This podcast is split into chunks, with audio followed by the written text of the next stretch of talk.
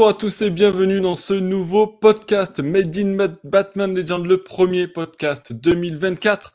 Euh, et puis euh, beaucoup de choses, alors euh, ou pas. Euh, pour ce premier podcast, puisque euh, nous allons traiter des récits euh, Urban Comics, donc estampillé Batman, sorti au mois de décembre 2023. Et eh bien, il n'y en a pas beaucoup. Il n'y en a pas beaucoup. Deux seuls récits vont être traités dans ce podcast, mais malgré tout, on a quand même réuni une belle équipe, puisque je suis accompagné de deux membres de la team Batman Legend avec Benoît.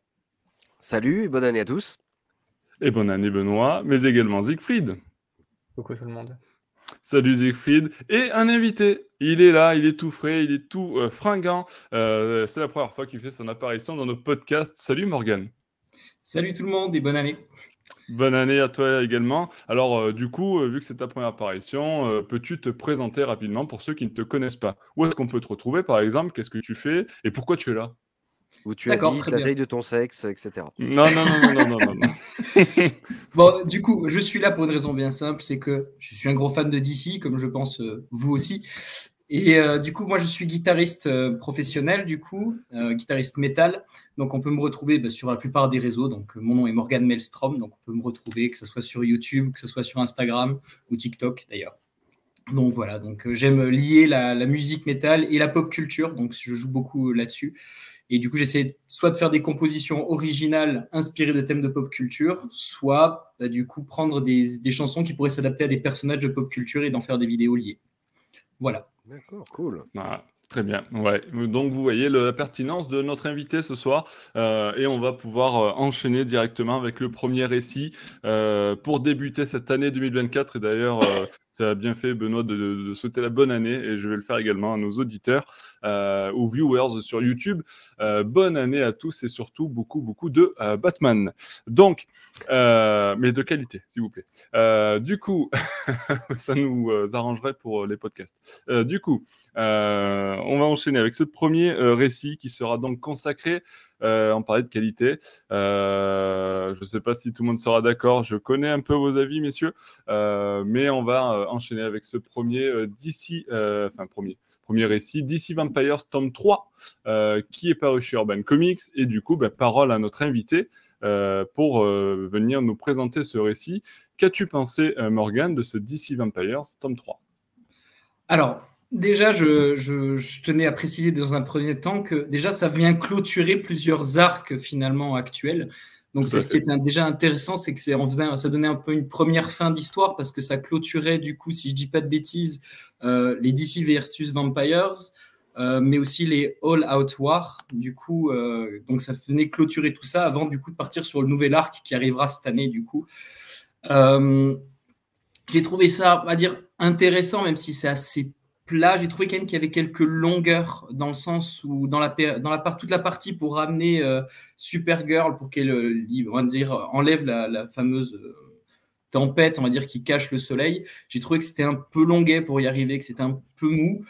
on a repéré, enfin, je pense que vous avez vu aussi qu'il y avait toute une réflexion aussi qui était portée sur le côté végétarien. Je, je pense que vous l'avez constaté à la fin avec la discussion entre Nightwing et, euh, et, du coup Batgirl, du coup qui, qui discute du coup euh, ben, en quoi les vampires sont différents des humains, alors qu'en soi ils font la même chose. Donc ça j'ai trouvé que c'était un point assez intéressant. Mais après le scénario est assez basique dans le sens j'ai pas grand chose à dire là-dessus à part que le petit twist à la fin était intéressant. Moi j'ai bien aimé le petit twist, je m'y attendais pas personnellement. Ouais, alors pas de euh, spoil, pas de spoil. Allez-y doucement, je préviens. C'est pour ça que je ne dis pas plus. ouais, t'as raison, tu as raison. Je cru que tu allais intervenir, Benoît, peut-être, non? Non, non, non, non. Ah non, ok, ok. Je, t'ai vu, euh, j'ai cru. tu m'as fait une fin. Donc voilà, j'ai pas grand chose à dire rajouter pour l'instant, en tout cas. Donc si vous voulez intervenir, euh, n'hésitez pas. Ouais, bah, vas-y. Bah, du coup, Benoît, vas-y. Bah, tiens, j'allais faire une passe décisive sans le savoir.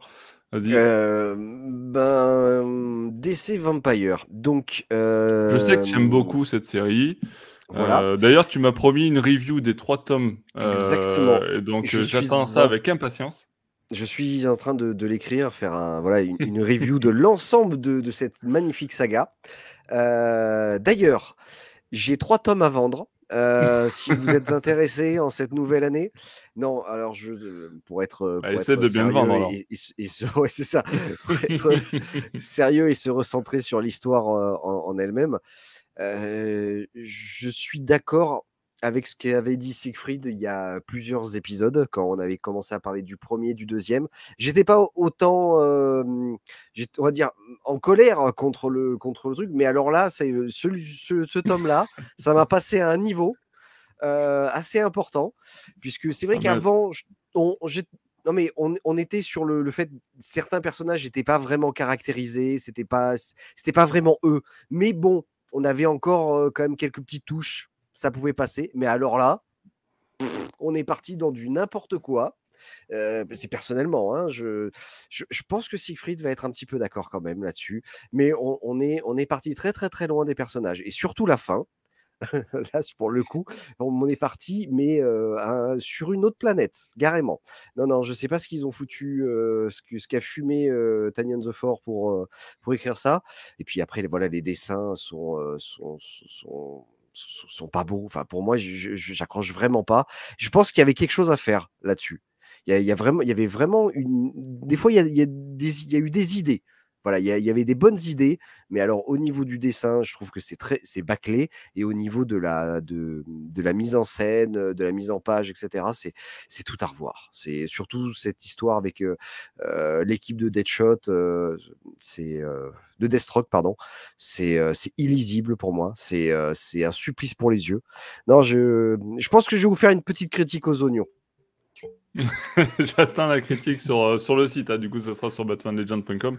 Mais, euh, mais, effectivement, la, la, petite review qui, qui va arriver.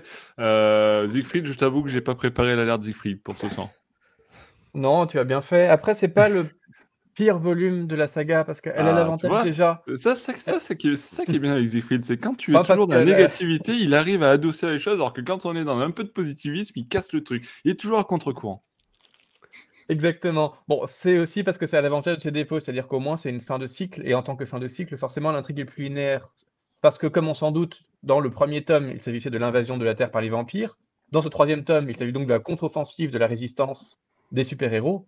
Et c'est pour ça, c'est la raison pour laquelle on avait moins aimé le deuxième tome, parce que le deuxième tome, forcément, c'était les débuts de la résistance et les premiers échecs de la résistance face à des vampires qui continuent de s'imposer. Donc forcément, c'était un peu plus confus, un peu plus brouillon, ça allait dans tous les sens. Là, au moins, on a une direction qui est claire et qui rend ça un peu plus lisible. On sait exactement ce que veulent les personnages et ensuite davantage des groupes de résistance qui sont quand même plutôt bien identifiés cette fois vers des objectifs qui sont relativement clairs, même si c'est un peu changeant. Enfin, globalement, voilà, ça reste plus lisible. Je aussi trouvé que par rapport aux critiques qu'on avait mis sur le, deuxième tome, Otto Schmidt était quand même en meilleure forme. Autant on l'avait quand même trouvé très décevant euh, sur le précédent.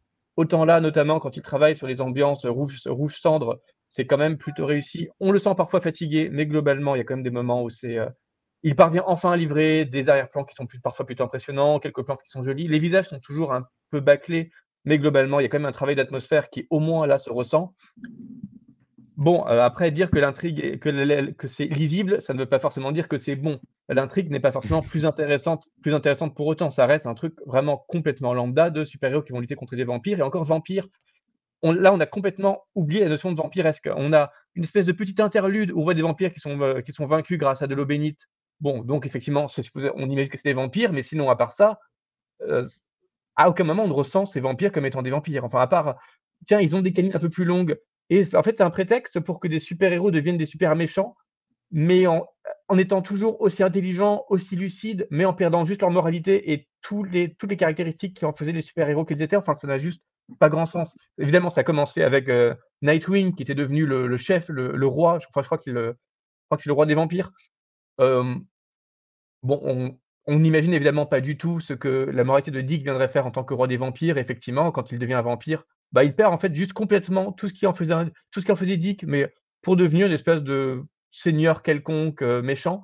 Et c'est la même chose pour tous les personnages. Donc en fait, le côté vampiresque est complètement un prétexte, et c'est presque étonnant d'être passé par là, comme s'il ne parvenait rien à raconter de spécifique par rapport à des vampires, ce qui est un petit peu ironique quand même, quand on sait que ben, DC Vampires, évidemment, on entend le titre, on en a déjà parlé, on pense à la trilogie qui avait été faite euh, plus de 100 sur Batman contre Dracula notamment.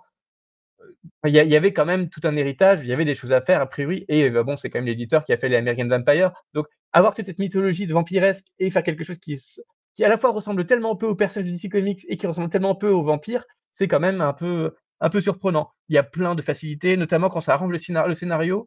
Euh, parfois, les héros sont emprisonnés. On ne sait pas trop pourquoi. quand les vampires capturent l'un des, des héros, ils ne le mordent plus, alors que dans le premier épisode, ils les mordaient constamment. Ils ne les exécutent plus, mais ils les emprisonnent le temps qu'évidemment, les héros se libèrent et euh, profitent de la résistance. Donc bon, c'est Ils ont plus faim, ils ont plus faim. Voilà, mais. Ils sont, repus. On, voyait vraiment le contraste entre un premier volume où il fallait que ça aille très très vite pour choquer le spectateur et un troisième volume où il faut surtout pas tuer les gens parce que bah, y a moins de héros donc il faut que la survive. Donc euh, bah, voilà ils sont tout à coup les super vilains sont extrêmement conciliants c'est vraiment un, voilà ça, accentue les faiblesses du scénario et le fait que forcément c'est beaucoup moins engageant aussi pour le pour le pour le spectateur. Et comme le comme disait Benoît effectivement on a toujours ces séquences en euh, noir et blanc et rouge qui sont un peu raté, moins peut-être que dans le, premier, dans le précédent tome, parce que dans le précédent tome, vraiment, ce qu'on avait souligné avec insistance, c'était complètement illisible. Là, au moins, encore une fois, ça tourne autour de personnages qui sont un peu plus identifiés, donc c'est un peu mieux, mais on ne comprend juste pas, parce qu'il y a trois ou quatre interludes qui sont dans ces couleurs-là, donc qui racontent des histoires différentes à chaque fois, on ne comprend pas trop pourquoi, en fait, différents dessinateurs ont euh, ce même cahier des charges graphiques de passer par euh, ce noir et blanc avec des teintes de rouge, alors même qui racontent des choses totalement différentes avec des styles différents. Et parfois, ça n'a juste aucun sens. Enfin, par exemple, il y a un petit interlude de 4-5 pages sur Poison Ivy, vampire, qui utilise ses pouvoirs vampiresques pour plus ou moins envahir une ville. Et puis, en fait, on ne reparlera jamais d'Ivy dans la suite. Donc, il n'y aura jamais de conclusion à cet arc-là. Donc, quel est l'intérêt de d'avoir des planches pour raconter ça alors qu'en fait ça n'a aucune incidence sur le reste, c'est un peu étonnant. de même, on a un on a un interlude qui parle de l'équipe de The Authority, comment The Authority réagit par rapport aux vampires. Bon, ça, on sait juste que c'est une, un prétexte éditorial parce que DC essaie de forcer très très fort en ce moment pour euh, mettre The Authority dans le même univers que les personnages de, DC, alors qu'évidemment au début, quand euh, Stormwatch et The Authority avaient été conçus par Warren Ellis, c'était des univers séparés. Donc là, c'est pas le premier comic dans lequel ils, essaient de mettre au forceps ces deux univers ensemble, sauf que bah, cette intrigue d'Authority parle un peu de vampires, pas du tout de l'univers DC, et n'est pas du tout connecté à l'intrigue générale. Donc c'est encore une fois fait avec une artificialité euh, un peu consternante. Et j'ai vraiment c'est un peu ce qui ressortait aussi de, la, vie des autres. Sans spoiler, j'ai vraiment rien, compris à la fin. Si le but était de faire une conclusion, c'est tellement expédié, en, retournement, en reposant sur un retournement de personnage qui est tellement sorti de nulle part, juste pour le plaisir du twist, qu'on ne l'apprécie pas pleinement parce que ça correspond à rien en termes de psychologie, ça correspond à rien en termes d'arc, et ça aboutit à une conclusion qui en fait n'est pas une conclusion. On se demande à la rigueur si c'est pas une arnaque pour nous cacher un, un, DC Vampire, ce tome 4 euh, ou, Résistance ou que sais-je par la suite, parce que vraiment, c'est pas du tout, c'est pas du tout convaincant, ni dans un sens ni dans l'autre. Donc vraiment, je ne comprends pas, pas cette fin, à part encore, encore une fois, si c'est juste une hypocrisie marketing, alors même qu'on nous avait promis que c'était la conclusion de Vampire et qu'effectivement, je crois pas qu'aux États-Unis, quoi que ce soit d'autre était soit, soit sorti ou était annoncé. Donc, vous voyez, je, si, si, tout, vraiment, c'est, on a constamment cette impression de tout ça pour ça, parce que c'était déjà les deux premiers tomes étaient vraiment très faibles. Mais là, vraiment, si le seul endroit où il voulait en arriver, c'est ça, vraiment brûler tout de suite les volumes. Enfin, c'est même pas la peine d'achever de, votre lecture. C'est vraiment, vraiment nul. Vraiment. Siegfried, tu aurais pu euh, conclure un peu, plus, un peu mieux pour pouvoir vendre les volumes de Benoît. Euh, tu... Un petit effort, s'il vous plaît. Toi, qui, lis en VO, est-ce que tu as. Euh, il, va, il va y avoir une suite, hein, ça, ça, a été annoncé, ça, ça, va s'appeler. Alors en anglais, c'est World War 5, du coup qui va être du coup la, suite de, tous ces arcs-là, donc qui va reprendre le DC versus Vampires, mais qui reprend aussi le tome du coup Killers, Hunters et aussi du coup le All at War, du coup qui est la fameuse partie qui est un peu dessiné bizarrement et qui est très brouillon. Hein. Je suis absolument d'accord là-dessus. Euh. moi, je les ai lus, euh, on va dire, euh, d'affilée. C'est-à-dire, j'ai lu tous les DC Vampires d'un coup et tous les All At War d'un coup, on va dire, d'affilée. Je vais pas vous mentir, c'était, c'était dur même de suivre, même quand on lit que ça. C'est-à-dire, même quand on essaie de suivre juste le défilé, c'était brouillon, ça partait dans tous les sens le dessin est illisible. Donc, je suis d'accord sur le choix de couleur qui est quand même très particulier. Mais oui, ils ont prévu une suite à ça, mais du coup, qui regroupe tout ce qui a été fait jusqu'à présent dans cet univers et du coup, qui, fera, qui sera la suite. Du coup, mais je crois que c'est prévu en anglais en tout cas. Euh, en 2024, je crois que c'est euh, deuxième trimestre 2024 en anglais en tout cas. Donc d'ici que ça arrive en France, ça sera peut-être l'année prochaine. Ouais, on en a pour, on en a pour au moins un an encore. Donc hmm. notons que d'écrire ça comme une série complète en trois tomes, comme Urban le fait au dos, ben, c'est juste un mensonge de plus.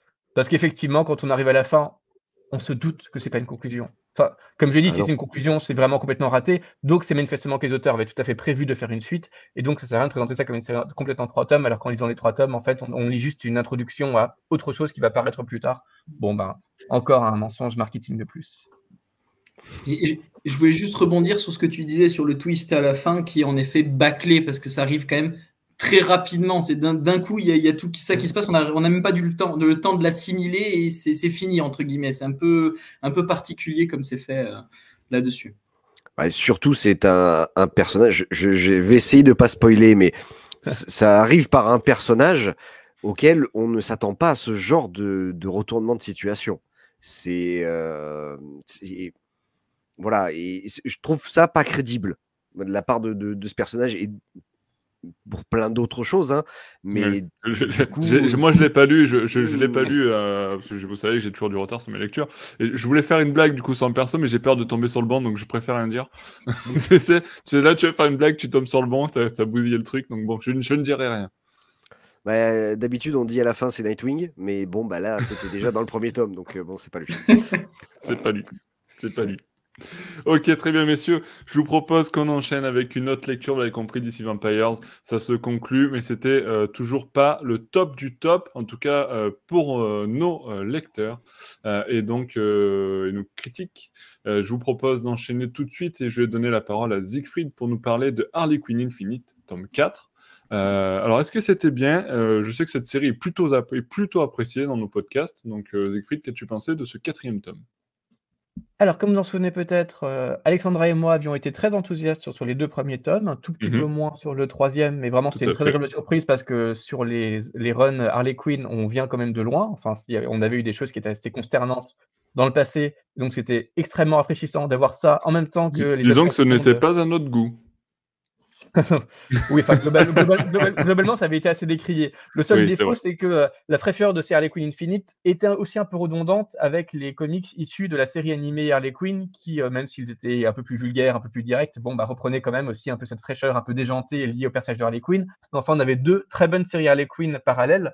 Euh, malheureusement, cet Harley Quinn Infinite tome 4 est clairement moins bon. Je ne sais pas si c'est juste que je me lasse parce que ça tire sur la même corde ou s'il est objectivement. J'ai l'impression qu'il est objectivement moins bon que le reste parce qu'on ne retrouve pas du tout euh, toute la fraîcheur de la galerie de personnages qui avait été créée dans les tomes précédents et qui faisait quand même partie du plaisir. Voir Harley Quinn interagir avec une nouvelle galerie et de façon aussi fraîche, aussi inventive, aussi dynamique, c'était euh, assez rafraîchissant. Alors que là, ça tente davantage de raconter des histoires, et des histoires auxquelles on ne s'intéresse pas du tout, voire un peu foirées. Donc, euh, ce Harley Quinn Film raconte, se divise en deux runs, enfin en deux arcs différents. Déjà, il faut savoir que Riley Rossmo est parti et il est remplacé par plein de monde. Euh, dans le premier, arc, il est remplacé par George Duarte et c'est franchement plutôt moche. Donc, euh, passer de Rossmo à ça, ça fait un peu mal. On sent que Rossmo est parti un peu la va-vite et qu'ils n'ont pas eu le temps de bien préparer le remplacement parce que vraiment, c'est pas ça. Avec une intrigue un peu bizarre à base de euh, Luke, Luke Fox, qu'on n'a pas revu depuis une éternité dans DC, donc je comprends pas pourquoi Luke Fox revient dans Harley Quinn Infinite plutôt que de revenir dans la continuité Batman. Enfin, c'est vraiment, vraiment étonnant, étonnant. Donc, il réunit une équipe de super vilains, dont Harley Quinn, pour aller dans l'espace et pour euh, euh, résoudre une menace alien sur la Lune. Parce que vous comprenez, on peut, la Justice League a disparu, les Titans sont trop occupés, donc euh, bah, il, faut appeler, il faut appeler des super vilains. Oui, bon, ça s'appelle la Suicide Squad en fait. Je, on ne comprend pas trop quel est le plan. Et comme si dans le monde de DC, avec des, ces milliers de super-héros, on avait forcément besoin d'aller recourir à une dizaine de super-vilains pas, du tout, pas du tout fiables pour. Et puis que Luke Fox aille faire appel à des super-vilains qui sont pas tout fiables, dont Bron Steiger par exemple. Enfin, pour, euh, pour, sauver le, pour, sauver le, pour résoudre un problème, sauver le monde. Enfin, c'est vraiment un peu étrange. D'ailleurs, euh, Luke Fox revient, mais on sait toujours pas ce que devient Jace Fox. Enfin voilà, c'est des personnages qu'on a qu'on n'a pas revus depuis si longtemps que euh, là, c'est la limite le plus intéressant de, de, de cet arc, c'est effectivement tout ce qui tourne autour de Luke Fox. Et c'est presque étonnant en fait de se dire que bah, on a tout un arc de Harley Quinn Infinite et le plus intéressant, c'est le retour d'un personnage qui était, qui était Batwing, qu'on ne revoit pas dans Quantité Batman et qui là est le seul à connaître un peu de développement, hein, qui a, à être un peu intrigant parce qu'Harley Quinn elle-même est complètement fade, ses interactions avec le reste de sa pseudo Suicide Squad sont complètement sont complètement inintéressants et ça confirme aussi que Infinite n'a vraiment aucune architecture globale parce que si vraiment ça avait été un but, un, une stratégie éditoriale de faire revenir Luke Fox dans Harley Quinn Infinite, bah on l'aurait un peu teasé dans les, dans les séries Batman aussi. Enfin, c'est, c'est étonnant quand même, vous, vous, admettrez, d'avoir, Jace, d'avoir tellement mis en exergue Jace Fox dans les Future State, mais qu'il n'existe plus. Là, on a Luke Fox qui revient avec un peu de Lucius Fox, mais dans Harley Quinn Infinite sans qu'il en soit du tout, du tout, question dans les Batman Infinite ou dans les Detective Comics Infinite. vraiment, il y a un manque de cohésion éditoriale qui vraiment, qui vraiment surprend et qui fait que voilà, l'accent est porté sur des personnages sur lesquels ça ne devrait pas porter parce que c'est quand même de Harley Quinn dont on attend un peu de, d'intérêt dans, ces séries et c'est pas du tout là que ça vient. Euh, bon, il y a, y, a, y a, plein d'intrigues euh, complètement délirantes. Tout le premier fascicule, c'est une bagarre entre Harley Quinn et euh, ses super vilains pour qu'on découvre à la fin du fascicule qu'en fait les super vilains étaient juste venus la recruter pour Luke Fox, donc c'est juste un malentendu. Tout le deuxième fascicule, c'est que leur vaisseau qui va vers la Lune est poursuivi par un missile. en fait, le missile a été envoyé par le gouvernement parce que Luke Fox apparemment n'a pas envoyé le vaisseau dans l'espace sans s'assurer que le gouvernement ne se méfierait pas de cet ovni et ne balancerait pas un missile. Enfin. C'est juste des, quiproquos qui font une intrigue parce qu'il n'y a rien à raconter dans l'intrigue elle-même. Donc, c'est vraiment. Euh, voilà, c'est juste moche. Il y a de gros problèmes de lisibilité dynamisme dans les combats qui vraiment ne ressemblent pas à grand-chose. Les, arrière-plans sont très souvent sacrifiés euh, juste pour gagner du temps. Hein. C'est pas du tout un effet esthétique, c'est vraiment juste du. Euh, tout ça pour aboutir à une histoire de zombie quelconque parce que le but d'un alien, bah, c'est que l'alien, il peut euh, forcément, il peut rentrer dans la peau des gens et du coup, voilà, c'est encore une histoire, enfin comme les vampires. Enfin, c'est vraiment le truc le plus éculé du monde dans l'histoire de comics. C'est euh, tiens, tel personnage gentil devient méchant. Bah oui, quand c'est pas l'hypnose, c'est une invasion alien ou c'est des vampires ou que sais-je. Ben là, c'est exactement pareil. Donc ça fait juste, euh, voilà, il faut, il faut vaincre, il faut vaincre, quelques zombies sans personnalité. Dans du Harley Quinn, bon vraiment, si c'est tout ce que vous attendiez de Harley, tout ce que vous avez raconté, c'est, vous pouvez vous abstenir. La seconde intrigue, heureusement, est mieux parce que Harley Quinn meurt. Et bon, évidemment, elle est ressuscitée genre cinq pages après. Mais apparemment, c'est quand même un plutôt gros truc qui a affecté plusieurs personnages. Toute une secte qui se constitue autour d'Harley parce que c'est euh, voilà, c'est une vilaine qui est morte et ressuscitée. C'est trop, euh, c'est trop tendance. Euh, c'est mieux dessiné, c'est dessiné par Matteo Loli et David Baldeon, que je ne connaissais pas, mais qui font vraiment du bien, bien meilleur job que George Duarte, même si c'est pas au niveau de Riley Rosmo, ça n'a pas la même fraîcheur. Mais enfin voilà, au moins il y a cette intrigue qui est un petit peu, un petit peu plus vivante et ça, ça implique euh, bon, c'est pas, pas, spoiler, en même temps, la première intrigue est tellement nulle que vous pourriez lâcher le volume à la deuxième intrigue, on voir un peu plus le coup. Donc, je vais quand même vous, dire un peu ce qui s'y passe parce que sinon, c'est un peu dommage. Mais euh. Vas-y, mollo quand même. Il y a une arrivée d'autres Harley Quinn qui viennent d'univers alternatifs et notamment d'une Harley Quinn qui rit. Donc, euh, c'est presque étonnant de reléguer ça en deuxième partie d'un volume, d'autant qu'évidemment, du coup, ça n'apparaît pas sur couverture, ça n'apparaît pas sur le quatrième de couverture, donc c'est un truc dont vous ne vous doutez pas, vous dites juste, bah, c'est la suite d'Harley Quinn Infinite, euh, j'avais pas trop aimé le 3 et raison que le 4 m'intéresse, alors que ça pourrait être la plus grosse, c'est sans doute la plus grosse intrigue liée à Harley Quinn depuis, des années en continuité en tout cas. Vous imaginez un peu une, Harley Quinn Kiri qui vient d'un univers alternatif pour tuer la, notre Harley Quinn, et dans une intrigue qui mêle donc d'autres Harley Quinn, d'autres univers alternatifs, forcément c'est un truc qui a quand même euh, bah, qui, devrait en tout cas avoir un peu de gueule ou un peu d'enjeu, parce que c'est pas anodin de voir comment Harley Quinn interagit avec une Harley Quinn qui rit, sachant que bon, Harley Quinn est déjà supposée être un personnage un peu chaotique. Donc comment est-ce qu'elle interagit avec d'autres personnages chaotiques? Il y a une vieille Harley Quinn aussi. Enfin, comment comment le personnage anarchique par excellence va interagir avec d'autres personnages anarchiques? Bah, Dans les faits, c'est quand même très sous-exploité. Euh, ça, c'est assez malheureux d'avoir quelque chose qui devrait prendre autant d'ampleur et qui en fait est géré exactement aussi longtemps que la première intrigue, c'est-à-dire sur 4 ou 5 fascicules qui sont pas du tout assez pour déployer une intrigue aussi, bah, quand même aussi prometteuse que ça le paraît. Enfin, si je, voilà, si vous dis une intrigue de Harley Quinn Kiri et de Harley Quinn alternatif dans euh, Harley Quinn Infinite écrit par Stephanie Phillips, quand vous avez lu les deux premiers tomes, vous dites, ah ouais, ça, ça promet vraiment du lourd. Et dans les faits, ça n'est pas du tout. Euh, même Kevin, qui était la, grande invention quand même de, de cet arc, et devient juste un personnage moralisateur un peu lourd, qui n'a plus aucune interaction, un peu chaleureuse, un peu intéressante, un peu amusante, un peu humaine avec, euh, avec Harley. Donc c'est vraiment, c'est vraiment triste.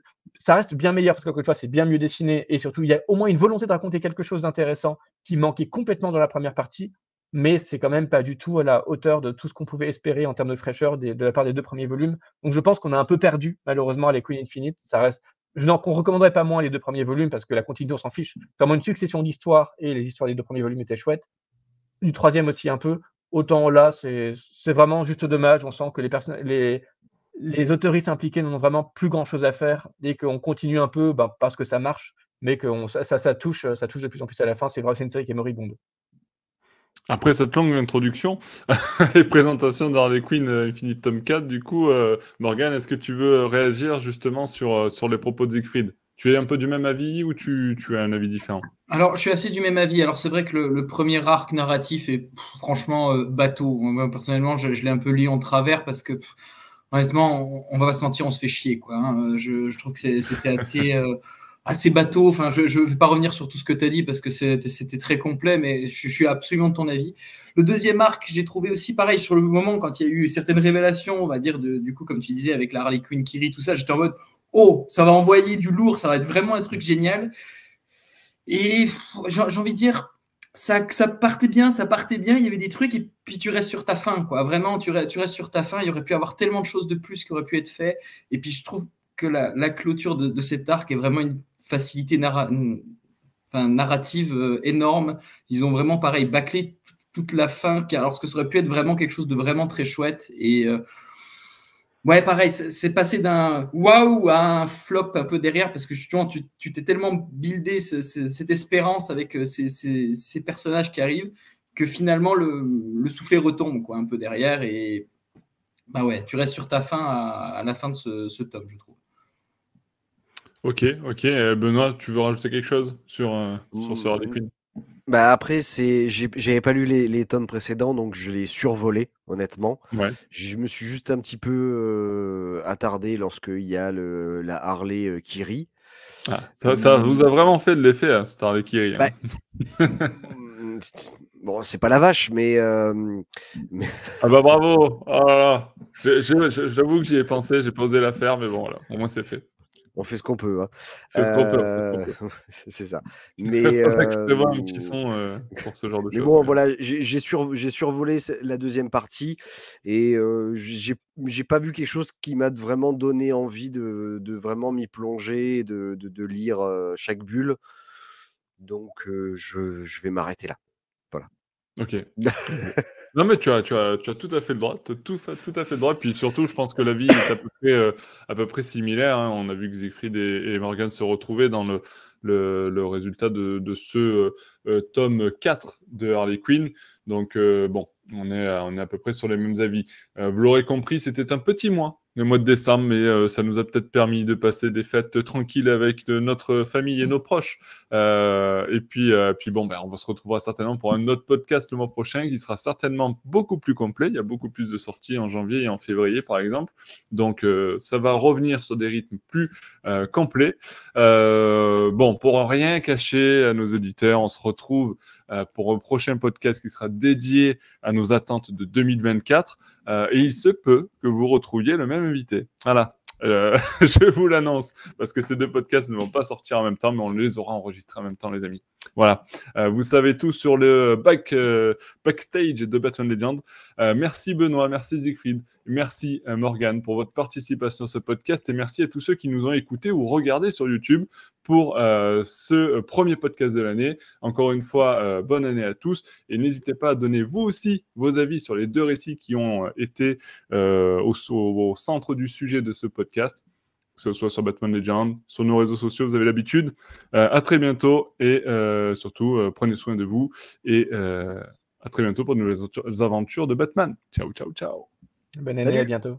Au revoir.